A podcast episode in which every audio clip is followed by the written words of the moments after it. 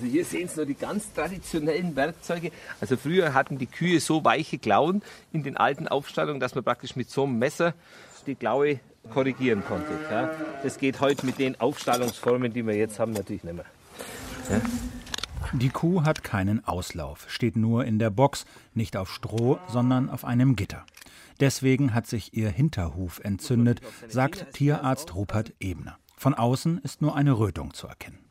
In 90 Prozent der Fälle würde heute so eine Kuh zuerst mal Antibiotika gespritzt. Ja? Aber Ebner will das vermeiden, schnitzt immer mehr Horn weg vom Huf. Jetzt machen Sie da ein Loch rein, oder um ja, den Eiter ich, abzulassen? Ich schaue jetzt mal nach, wohin das geht. Sie sehen schon, da kommt überall, überall Eiter raus. Ja? Und jetzt schaue ich, wie weit das hochgeht. Ja? Gut. Also jetzt nehme ich nochmal den Flex und ich weiß jetzt, also das ist alles unterminiert. Also das ist alles kaputt hier. Nach einer halben Stunde Arbeit am Huf fährt der Tierarzt vom Bauernhof seines Kunden, einem Kleinbauern in der Nähe von Ingolstadt, wo Rupert Ebner seine Tierarztpraxis hat. Also wie gesagt, das war jetzt für mich wieder sehr befriedigend. Weil wie gesagt, wenn man das sieht, dass eigentlich so kaum was zu sehen ist, von außen nur der Ballen so ein bisschen geschwollen, ja, dann neigt Tierarzt schon dazu, schnell die Antibiotikaspritze zu geben und zu schauen, weil das ist halt doch harte Arbeit, auch nicht gut bezahlt, ja. Aber es ist halt Tiermedizin und es ist halt befriedigend, weil jetzt haben wir Diagnose, wir haben einfache, gut funktionierende Therapie. Die Kuh wird zu 99 Prozent wieder fit ja, und wir haben keinen Tropfen Antibiotika gebraucht. Antibiotika gehören zu den größten Errungenschaften der modernen Medizin. Bevor diese keimtötenden Medikamente vor knapp 100 Jahren entdeckt wurden, sind Menschen an einfachen Infektionen gestorben. Doch gerade wird die Zeit zurückgedreht. Heute sterben wieder Menschen an einfachen Infektionen, sogar in Krankenhäusern. Denn immer mehr Antibiotika wirken nicht mehr. Dagmar Thysiak betreibt eine Selbsthilfegruppe für Menschen, bei denen Antibiotika nichts mehr ausrichten. Mein Mann ist ja mit einer Harnweginfektion ins Krankenhaus gekommen. Und er sollte schon wieder entlassen werden. Er bewegte sich auf dem Flur und der Arzt druckte dann eines Tages rum und sagte dann, es ist was eingetreten. Dann sagte ich, ja nun, was, was ist denn? Ja, Ihr Mann hat sich den MRSA-Keim geholt. MRSA, das ist das Kürzel für Keime, die Menschen krank machen können und resistent geworden sind gegen Antibiotika. Sie konnten praktisch sehen, wie der Keim mein Mann auffraß. Er war nachher bis zum Bauchnabel schwarz und wie verfault. Die Füße unten, die waren offen und der Bauch war geschwollen. Und mein Mann, also war, er war nicht mehr richtig bei sich. Ja, und dann ist er, ist er dann, nach einem halben Jahr, ist er dann verstorben. Eine der mächtigsten Waffen der Medizin wird stumpf. Immer mehr Bakterien und Keime sind immun gegen Antibiotika. In deutschen Krankenhäusern sterben nach Angaben des Berliner Robert Koch Instituts jedes Jahr bis zu 15.000 Menschen, weil Antibiotika nicht mehr wirken. Tierarzt Rupert Ebner. Mit dem Einsatz eines Antibiotikas beginnt auch seine Resistenzbildung. Das ist einfach per Definition klar. Denn durch ihre Angriffe auf Keime erhöhen Antibiotika den Selektionsdruck. Wer kann überleben? Nur die Stärksten, nur die Resistenten. Diese resistenten Keime vermehren sich und vererben die Fähigkeit zur Resistenz gegen bestimmte Antibiotika. Die Frage ist nur, wie schnell geht diese Resistenzbildung voran? Und sie geht dann schnell voran, wenn natürlich häufig Antibiotika eingesetzt wird und sie geht dann voran, wenn die Dosierung der Antibiotika nicht optimal stattfindet. Also sprich, zu niedrig dosiert oder zu kurz dosiert. Ja? Und dann entstehen Resistenzen. Der Antibiotika-Einsatz mit den richtigen Mitteln in der richtigen Dosierung für die richtige Zeit. Und davon sind wir sowohl in der Humanmedizin als auch in der Veterinärmedizin im Moment noch in Deutschland entfernt. Sagt Professor Andreas Hensel, Präsident des Bundesinstituts für Risikobewertung, das der Bundesregierung untersteht. Antibiotikamissbrauch beim Menschen ist lange bekannt. Antibiotikamissbrauch bei Tieren rückt erst langsam ins Blickfeld der Öffentlichkeit. Wir werden von einer Welle überrollt werden, die Tsunami-Qualität haben kann. Warnt der Tierarzt und Buchautor Hermann Focke. Er war 18 Jahre leitender Amtsveterinär im Raum Südoldenburg, der Tiermastregion Deutschlands. In Deutschland werden jedes Jahr um die 1700 Tonnen Antibiotika an Tiere verabreicht, fast doppelt so viel wie lange von der Pharmaindustrie behauptet. Und die Problematik ist schlicht und einfach, dass 80 Prozent aller in der Tiermedizin verwendeten Antibiotika auch nach wie vor in hohem Maße wichtige Antibiotika für den Menschen sind. Mehr Antibiotika entstellen gleich mehr resistente Keime bei Tieren.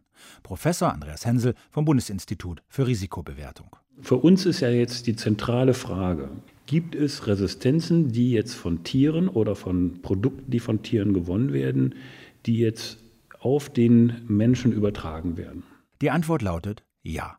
Denn für Mensch und Tier eigentlich völlig ungefährliche Keime haben die Fähigkeit, dass sie ihre Eigenschaft der Antibiotikaresistenz genetisch vererben können. So erben für den Menschen bedrohliche Keime eine Antibiotikaresistenz von Keimen, die aus dem Stall über Lebensmittel zum Menschen kommen, erklärt Bernd Alois Tenhagen vom Bundesinstitut für Risikobewertung. Beispiel Escherichia coli, ein auch für Menschen harmloses Bakterium im Tierdarm.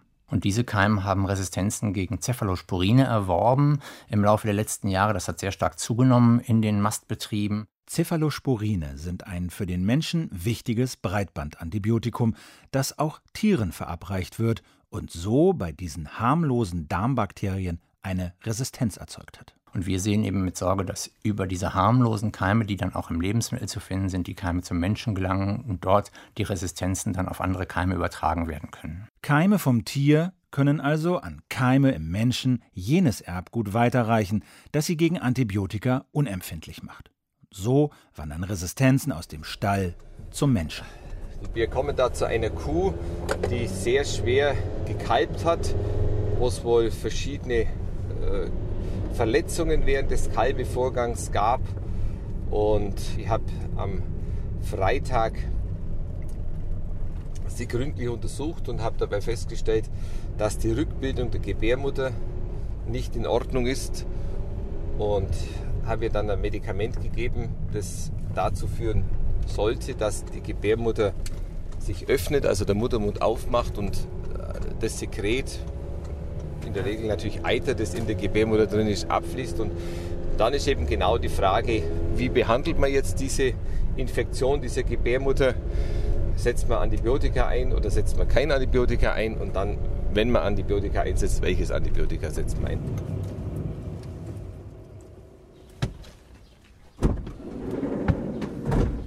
Auf seiner heutigen Visite besucht der Ingolstädter Tierarzt Rupert Ebner einen weiteren Stall.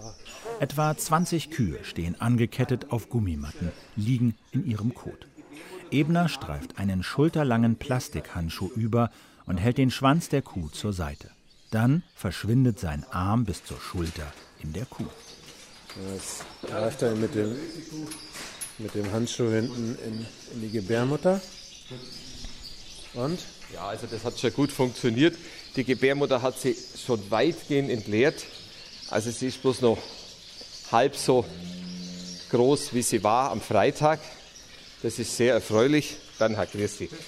Geht es hier deutlich besser? Eigentlich schon, ja. Ja, also das hat sie wirklich gut gemacht. Also hier ist jetzt eben die Frage, wie will man den Heilungsprozess noch beschleunigen? Ja, und ich entscheide mich jetzt nicht für ein Antibiotika, sondern ich nehme ganz einfaches Polyvidon-Jod. Der Witz ist nur, das Polyvidon-Jod hat vier Tage Wartezeit auf die Milch. Was heißt das Wartezeit auf die Milch? Er darf die Milch jetzt vier Tage nicht liefern von Ah, dieser Kuh. Ist Ja? natürlich nicht so angenehm für ihn. Ganz schlecht für den Landwirt. Ja? Bei Antibiotika wäre diese Wartezeit nicht. Null. Das muss mir jemand mal erklären. Ich zeig's Ihnen. Komm jetzt mit, ich zeig's Ihnen auf der Flasche. Ebner geht zur geöffneten Heckklappe seines Kleinbusses und zieht ein kleines Fläschchen aus einer Schublade. Darin jenes Breitbandantibiotikum, das nur im Notfall eingesetzt werden sollte, damit möglichst wenig Resistenzen entstehen, es also bei Menschen auch noch wirkt, wenn übliche andere Antibiotika nichts mehr ausrichten. Das ist das Cephalosporin, ja. Antibiotikum. Also Antibiotikum, dafür zugelassen, geeignet, ja. Und hier steht, Wartezeit, Rindmilch, Doppelpunkt, null Tage. ja, und dieses Polyvidon-Jod hat vier Tage. Ja, das soll mal jemand erklären. Neben der Anwendungs- und Vertriebspraxis gibt es wirklich noch ganz gewaltige, ungeklärte Zusammenhänge in der Arzneimittelzulassung. Eine eigenartige Praxis der Medikamentenzulassung ist nicht das einzige, was den Antibiotikaeinsatz im Stall begünstigt. Wir, dass wir einen Platz finden, wo es uns nicht ins Auto regnet. Er hat ein schönes Vordach. Rupert Ebner fährt mit seinem Kleinbus auf den Hof von Bauer Martin Weber in Freienshausen. Früher standen 25 Kühe im Stall, heute sind es über 50. Bauer Weber hat einen Futtermischwagen gekauft. Der habe zu einer Leistungsexplosion bei den Kühen geführt, sagt Ebner. Statt etwa 7000 Liter Milch im Jahr gebe eine Kuh jetzt bis zu 9000 Liter. Kühe auf Vollgas, sagt Ebner. Damit hätten auch die Gesundheitsprobleme der Tiere zugenommen. Ein Kübel Wasser, den wir brauchen. Kommt schon. Die hat jetzt gestern gekalbt und die hatte Zwillinge und da kommt es eben in der Regel zu einer Komplikation, die beim Rind nicht zu vermeiden ist, dass eben die Sekundine, die Nachgeburt, nicht abgeht. Und das machen wir jetzt. Also, los geht's. Ebner streift sich wieder einen dieser langen Plastikhandschuhe über und schiebt seinen Arm bis zur Schulter in die Kuh. Mit der Hand löst er die Nachgeburt in der Gebärmutter ab, holt sie raus und lässt sie aufs Stroh fallen. Eine solche Behandlung werde von Tierärzten abgelehnt, die sich für die Argumente der Pharmaindustrie offen zeigen, sagt Ebner.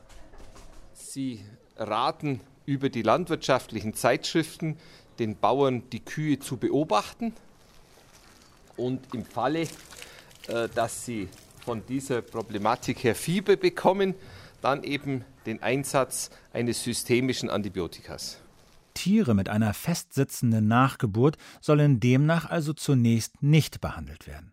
Erst wenn sie ernsthaft krank werden, bekommen sie nach der Industrietherapie ein Antibiotikum, das auch noch im ganzen Körper wirkt, also auch Keime im ganzen Körper zur Resistenzbildung anregt. Ja, genau. Wir haben das natürlich auch ausprobieren müssen, ja, weil das ist ja, das ist natürlich vielleicht die einfachere Methode oder wie auch immer.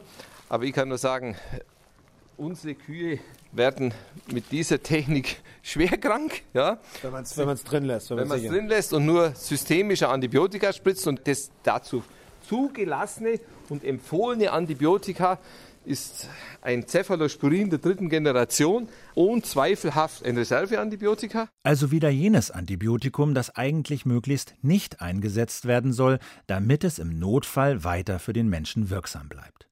Dieses Notfallantibiotikum, sagt Ebner, werde Rindern jedoch nach problematischen Zwillingsgeburten routinemäßig gespritzt. Anders sei Massentierhaltung nicht möglich. Und wenn ich die jetzt vermehrt in der Tiermast einsetze, dann wird es Jahr für Jahr notwendig sein, dass die Dosis erhöht wird. Der Tierarzt und einstige Amtsveterinär Hermann Focke. Durch die Reserveantibiotika werden Resistenzen geschaffen und eines Tages, und diese Zeit ist noch gar nicht so weit weg, hilft gar nichts mehr. Eigentlich ist vorgeschrieben. Der Tierarzt darf Antibiotika nur für Tiere verkaufen, die er selber gesehen und untersucht hat.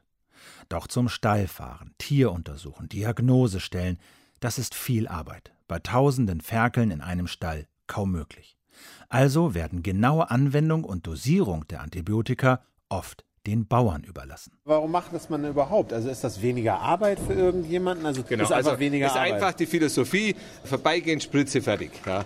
Aber der Tierarzt muss ja trotzdem vorbeikommen. Der das muss Problem- natürlich, natürlich in dem, was wir besprochen haben, nicht vorbeikommen. Der sagt, ich habe hier 300 Kühe im Stall. Ja. Es ist zu erwarten, dass ich die nächste Zeit 30 Geburten habe. Davon bleiben vielleicht zwei Nachgeburten hängen. Ja, und Das heißt, dann kriegt der, kriegt der Landwirt Der macht- zehn Spritzen auf Vorrat und haut die selber rein. Genau. alles klar. Der Gleitmeier, vier die Und da liegt ja das große Problem, dass, also das ist zumindest meine These, ja, dass dieser unkontrollierte Einsatz von Antibiotika eben nur deshalb stattfindet, weil die seriöse Diagnostik nicht durchgezogen wird, sondern viele Bestände einfach willkürlich mit diesen Substanzen von Tierärzten beliefert werden und eben damit sich überhaupt keine Gedanken machen müssen, ob sie ihre Stallungen verbessern müssen, ob sie ihre Tierzucht verbessern müssen, ob sie ihre Fütterungssystem umstellen müssen. Auch er gebe 800 Ferkeln Antibiotika, wenn 10 Schnupfen haben, gesteht Ebner. Eine Einzelbehandlung in abgeteilten Stellen sei für die Bauern einfach zu teuer.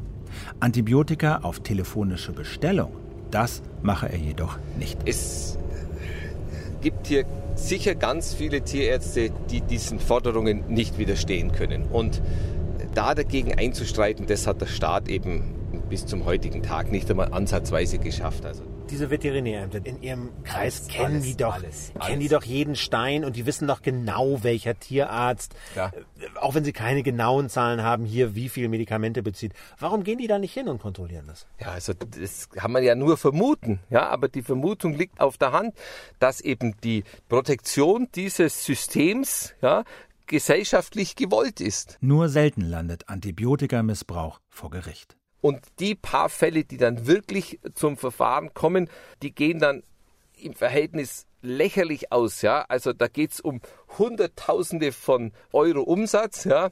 Und in der Regel gibt es wahrscheinlich Bußgelder, ansonsten gibt es vielleicht mal Strafbefehle. Und das Problem ist ja, solange Sie mit Strafbefehlen arbeiten, erhalten Sie auch keine Statistik, weil Strafbefehle werden nirgendwo veröffentlicht. Äh, Statistiken können Sie nur erstellen, wenn Urteile gefällt werden. Also da steckt politischer Wille dahinter, das nicht zu verfolgen. Die Nachfrage nach Antibiotika wird durch eine bei Messern willkommene Nebenwirkung weiter angefacht. Antibiotika regen den Stoffwechsel an, sprich Tiere, die Antibiotika bekommen, wachsen schneller. Antibiotika als Mastmittel verfüttert an gesunde Tiere? Das ist seit 2006 verboten. Das Bundeslandwirtschaftsministerium schreibt Nach dem Arzneimittelgesetz dürfen Antibiotika nur zur Behandlung von kranken Tieren eingesetzt werden, keinesfalls zur Wachstumsförderung oder zur Prophylaxe. Verstöße gegen diese Vorschriften sind strafbar. Keine gesunden Tiere? Nicht zur Vorbeugung? Das müssten die Kontrollbehörden der Länder durchsetzen. Doch in der Praxis schert sich kaum jemand um diese gesetzlichen Verbote. Unter der Überschrift Grippebekämpfung 3.0 wirbt etwa die Firma Intervet ganz offen dafür, gesunden Tieren Antibiotika zu spritzen. In der Werbung schreibt die bayerische Pharmafirma Die vorbeugende Behandlung ist immer dann sinnvoll, wenn davon auszugehen ist, dass die Tiere mit hoher Wahrscheinlichkeit erkranken würden, wenn nicht behandelt wird. Auch in den Ställen ist nicht angekommen, dass es verboten sein soll, gesunden Tieren Antibiotika zu verabreichen. Wenn von 30.000 Hühnern 10 erkranken, ist es üblich, alle 30.000 Hühner mit Antibiotika zu füttern, sagt der pensionierte Amtsveterinär Hermann Focke. Das ist die Regel. Das ist die Regel. In weit über 90 Prozent der Fälle werden nicht äh, Tiere rausgenommen oder separiert, sondern der gesamte Bestand wird mit Antibiotika behandelt, wenn Erkrankungen auftreten. Bis zur ebenfalls illegalen Antibiotika-Mast ist es dann nur noch ein kleiner Schritt, den kaum ein Amtstierarzt prüfen kann. Er müsste nämlich feststellen, ob ein legal erworbenes Antibiotikum, wie verschrieben, fünf Tage in regulären Dosen verabreicht wird, um die Tiere zu heilen, oder ob 15 Tage kleinere Dosen verabreicht werden, um die Tiere zu mästen. Jetzt haben wir noch was vergessen. Wir brauchen ein anderes Abgebild, also brauchen wir eine Nummer. Wir brauchen noch die Nummer der Kuh. Wer Antibiotikamissbrauch auf die Spur kommen will, muss wissen, wo besonders viele Antibiotika eingesetzt werden, sagt der Ingolstädter Tierarzt Rupert Ebner, der Vizepräsident der Bayerischen Landestierärztekammer war. Ich habe einen einzigen solchen Fall persönlich miterlebt. Ja. Da war folgende Situation. In unserer Gegend hat eine Amtstierärztin eine Tierarztpraxis überprüft und ihr ist aufgefallen, dass dieser Kollege nicht mal äh, Schutzkleidung oder ein Phonendoskop oder ein Fieberthermometer oder sowas im Auto hatte. Daraufhin hat sie die Anwendungs- und Abgabebelege dieses Betriebes beschlagnahmt. Und äh, da hat sich herausgestellt, dass er an diesem Tag 600 Kilometer gefahren war. Ländliche Strecken, also da brauchen Sie ein paar Stunden dazu, ja.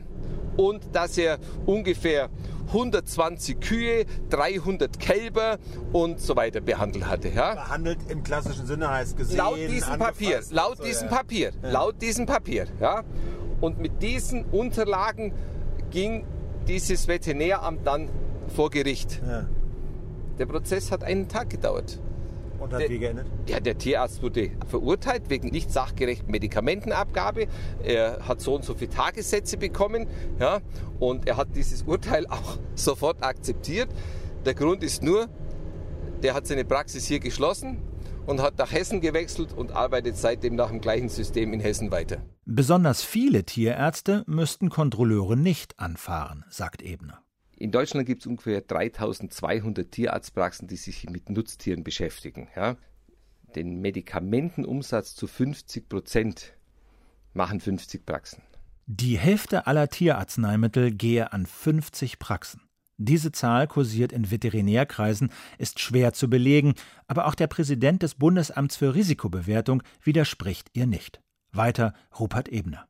Ja, die Struktur dieser Praxen sind ja bekannt, ja. Also sie haben ein ganz nahes Verhältnis zu den bäuerlichen Organisationen, sprich zu den Ferkelerzeugerorganisationen, zu den Tierzuchtorganisationen und sie brüsten sich ja damit, ja, dass sie Betriebe betreuen, ja, die zum Teil 500, 600 Kilometer von ihrer Praxis entfernt liegen. Sprich, Tiere nicht persönlich untersuchen und behandeln, sondern einfach Antibiotika auf Bestellung an Mastbetriebe verschicken. Doch die Lobby der Pharmaindustrie ist mächtig, und so kam erst einmal nur die DIMDI-Verordnung heraus. Diese Verordnung besagt, Hersteller und Lieferanten von Tierantibiotika müssen einmal im Jahr melden, wohin sie wie viele Antibiotika geliefert haben. Allerdings, die Hersteller müssen nicht etwa den Namen und Adresse des Tierarztes angeben, der die Antibiotika bekommen hat. Gemeldet werden nur die ersten beiden Ziffern der Postleitzahl der Region, in die die Antibiotika geliefert wurden. Das heißt, man kriegt nur die ungefähre Region raus, in die Medikamente gegangen sind und genau, die Menge. Genau. Welche Höfe das bekommen haben, wofür sie es eingesetzt haben, für welche Krankheiten sie es angewendet haben, wie oft, in welchen Mengen, für welche Tiere. Null. Null. Null. Null. Trotzdem sind diese DIMDI-Zahlen interessant. So stellten Experten vor zwei Jahren, als die Zahlen erstmals auf den Tisch kamen, verwundert fest, in Deutschland werden fast doppelt so viele Tierantibiotika ausgeliefert, wie die Pharmaindustrie jahrelang behauptet hatte, nämlich über 1700 Tonnen im Jahr. Jetzt wurde die Jahreslieferung zum zweiten Mal veröffentlicht. Ergebnis 2012 wurden 87 Tonnen weniger Tierantibiotika ausgeliefert als im Jahr zuvor. Ein Beleg für den verantwortungsvollen Umgang mit Tierantibiotika jubelt der Deutsche Bauernverband. Entwarnung. Das ist keine Entwarnung, das, ist, das sind Nebelkerzen. Entgegnet der langjährige Amtstierarzt und Buchautor Hermann Focke. Hinsichtlich der, der Tagesdosen sind es sehr viel mehr Antibiotika, die eingesetzt worden sind, in 2012 als in 2011. Denn weniger eingesetzt werden nur die alten, immer unwirksameren Antibiotika, von denen Tiere immer höhere Dosen benötigen. Mehr verbraucht werden dagegen die immer noch hochwirksamen Reserveantibiotika wie die Cephalosporine, die noch in kleinen Mengen wirken. So wurden unterm Strich zwar weniger Tonnen Antibiotika ausgeliefert, mit ihnen lassen sich aber wesentlich mehr Tiere behandeln. Die für den Menschen so lebenswichtigen Reserveantibiotika sind also für Tierärzte besonders attraktiv. Denn je weniger sie verabreicht werden, desto wirksamer sind sie. Wer also verschreibt und verkauft besonders rücksichtslos Antibiotika? Mit den groben DIM-Die-Zahlen kommen Kontrolleure nicht weiter. Sie müssen exakt wissen, welcher Hof wie viel Antibiotika verbraucht. Und diese Zahlen gibt es seit Jahrzehnten bei den Tierärzten. Also so sieht es jetzt aus. Ja? Also hier steht unsere Praxis droben. Ja?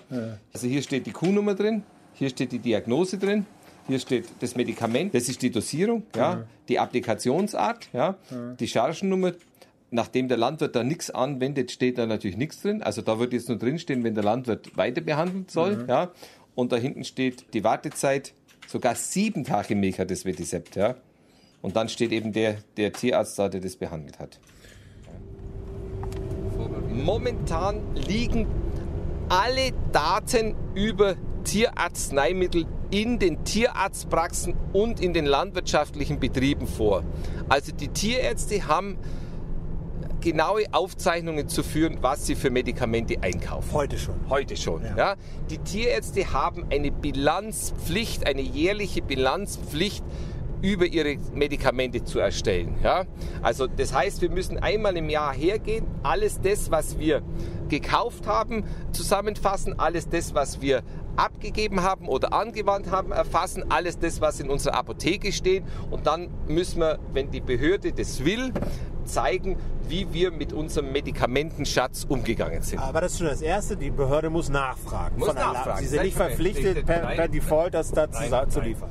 Das aber machen Behörden zu selten, klagt der ehemalige Kontrolleur Hermann Focke. Personalmangel sei da nur ein Problem. Die Agrar- und Pharmaindustrie hat eine unwahrscheinlich starke Lobby. Mit die stärkste Lobby in der Bundesrepublik. Die Kontrolle obliegt den Bundesländern. Sie müssen jetzt eine Antibiotika-Datenbank aufbauen, die neuen Vorschriften auch durchsetzen und Sanktionsmöglichkeiten nutzen. Hermann Focke bezweifelt jedoch, dass die neuen Vorschriften an der eigentlichen Ursache des Antibiotikamissbrauchs in Ställen etwas ändern können. An der Massentierhaltung nämlich. Nicht nur die Tiere sind krank, das ganze System ist krank. Denn wenn Ställe zu groß werden, hilft auch kein Bio mehr. Stern TV fand auch auf Biofleisch antibiotikaresistente Keime. Wenn man diesen industriellen Haltungsformen des Betriebsmittel Antibiotika wegnimmt, dann sind sie nicht mehr rentabel. Sagt der Ingolstädter Tierarzt Rupert Ebner. Zum Beispiel beim Schwein und noch mehr beim Geflügel weiß man ja ganz genau, wenn man die Fütterungsration so berechnet, dass es zu maximalen täglichen Zunahmen kommt, dass das natürlich immer eine Grenzsituation ist, ob der Darm das packt oder nicht packt. Ja? Und wenn es eben nicht packt, dann kommen eben Krankheitserreger in den Darm hoch, die die Tiere natürlich wirklich krank machen und schädigen. Ja? Und wenn ich dann weiß, dass ich meine Ration gar nicht ändern muss, sondern wenn ich halt dann für ein paar Euro Medikamente zugib und das Problem gelöst habe, dann nutze ich halt diese maximale Zuwachsrate der Tiere, weil sich das wirtschaftlich einfach rechnet. Ja? Das rauszuarbeiten, zu sagen, hier wird mit Fütterungsrationen gefahren, die quasi den Einsatz eines Antibiotikas höchstwahrscheinlich machen. Das ist das, was ich unter intelligenter und zukunftsweisender Überwachung sehe. Und davon sind wir ja Lichtjahre entfernt. Ja. Also da müssten die ganzen Ausbildungswege und so weiter ganz anders sein, damit man sowas erfassen könnte. Antibiotikamissbrauch in Ställen gefährdet Menschenleben und hält ein System der Massentierhaltung am Laufen, das Tiere nur noch als Ware verbucht. Mit gesetzlichen Vorschriften allein könne das Antibiotikaproblem nicht gelöst werden, sagt Andreas Hensel vom Bundesinstitut für Risikobewertung. Billiges Fleisch und billige Eier seien ohne Massentierhaltung nicht zu haben. Wer besseres Fleisch und andere Lebensbedingungen für Tiere wolle, müsse mehr zahlen. Hier, ja, bei den, bei den Tieren, die gehalten werden, hat jeder Verbraucher die Möglichkeit, wenn er Geld in die Hand nimmt, ein Tier zu kaufen, was Antibiotika freigehalten wurde und was ganz bestimmtes Futter bekommen hat. Diese Produkte gibt es auf dem Markt. Wenn man möchte, ja, dass solche Produkte bestimmte Qualitätskriterien ausgelobt bekommen, und dazu gehört eben auch die Frage, werden die Antibiotika behandelt oder nicht, kann man durch die Wahl des Produktes, was man dann sich kauft, durchaus beeinflussen, welche Haltungsform eben auch entsprechend in der Breite